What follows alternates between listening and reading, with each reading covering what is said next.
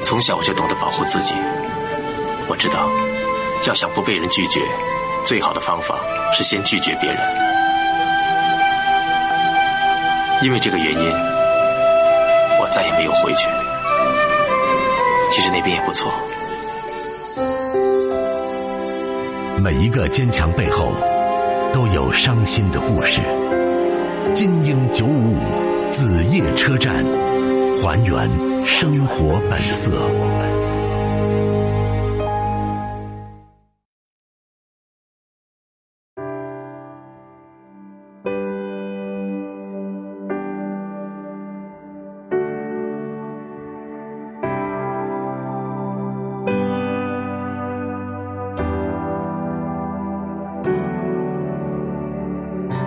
你总是提出问题。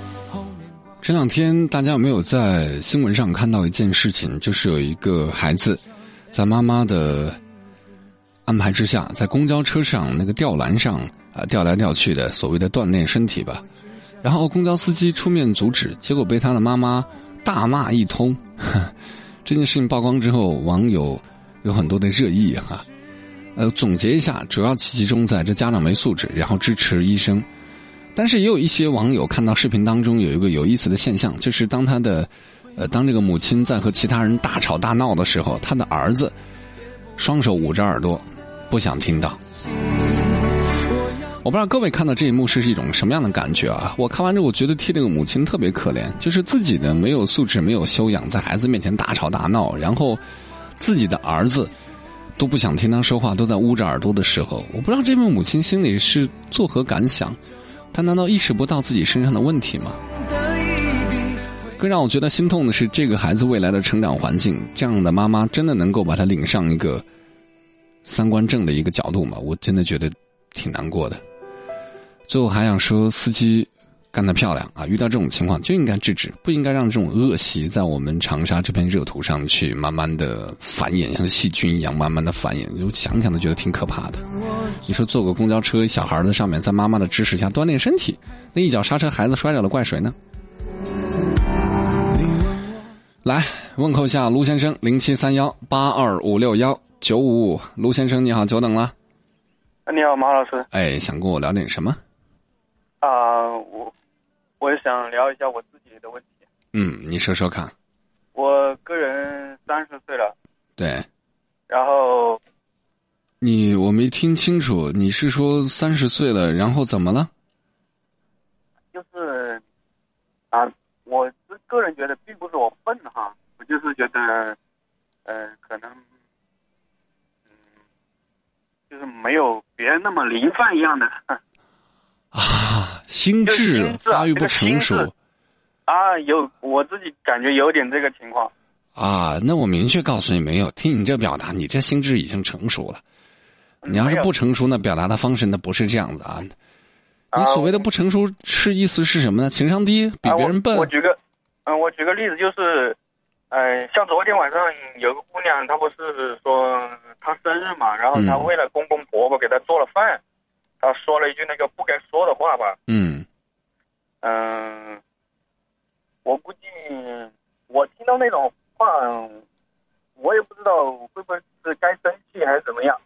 但我也有可能自己也会说那种话，但我就可能就是说我不会判判断这种事情这种话语啊，嗯，嗯，到底是不是对的，或者是不是错的，其实就不会出来，不会察言观色，听不懂好赖话，不会啊，不会察言观色，不会察言观色，然后，嗯，像我们有一句话是这么说的，是。呃，遇人说人话，遇鬼说鬼话那种，我就做不到一样的。我也做不到啊！啊，我也做不到啊！而且我并没有觉得这是一个缺点啊！我干嘛每天这么累？然后一会儿遇人说人话，遇鬼说鬼话，我都说人话，你能听得懂听，听不懂拉倒呗！我还宠着你干嘛？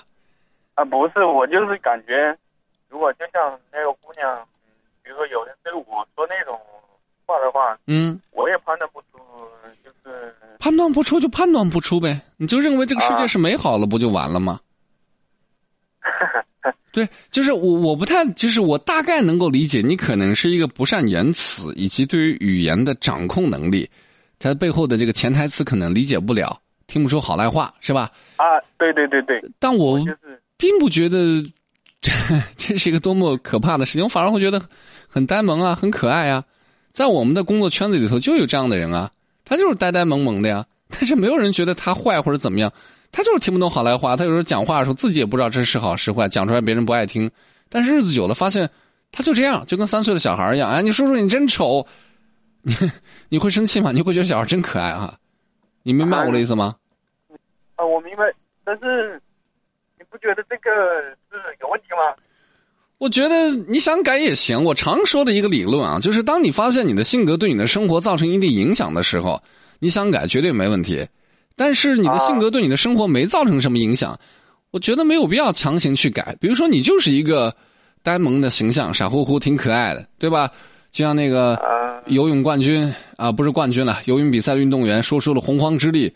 你去采访所有的运动员，谁敢说这样的话呀？别人说你第三名开心吗？我开心的不得了，我使出了洪荒之力，您不觉得很可爱吗？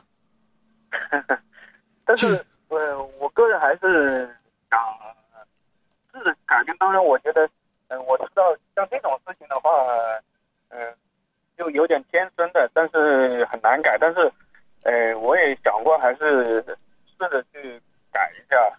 如果你想试着去改一下，那也蛮简单的，就是平日里啊多听，少说，明白吗？啊就是多听少说，你慢慢的去听啊、原来这个话这么回事，注意观察，你就大概明白一些好赖话怎么回事了啊啊。然后你自己的慢慢的碰碰壁，被别人怼几次，就是我们每个人都不知道自己是什么样的，但是在生活当中总会有一面镜子会把你照出来，你就知道原来自己在这个事情的表现丑陋无比，你就会改掉。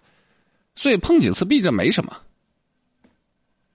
当然，我也明白，就是说，嗯、也许某一句话在甲身上说的他很好，他听着很喜欢，嗯，呃，在乙身上他听着他就很生气，对，也有这种情况，但但是就是，呃，我就是想尽量去避免这种事情吧，呃、啊，发生吧就是对你有这个想法，啊能避免就行了啊，其他事情你不用再操心了。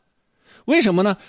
你要明白一个事儿啊啊，就是你的这种性格，大家一眼就能看出来，都是老狐狸，谁给谁讲聊斋呀、对不对？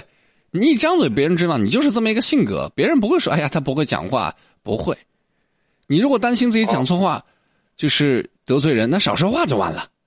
就是不要把它强化成，哎呀，我这个缺点怎么办？我要改，太累了，哪那么多缺缺点天天改啊？嗯，嗯，那行行，谢谢孟老师，不用谢，这不是什么太大的事儿啊，适当的多听少说啊。啊好，行，谢谢。好，再见。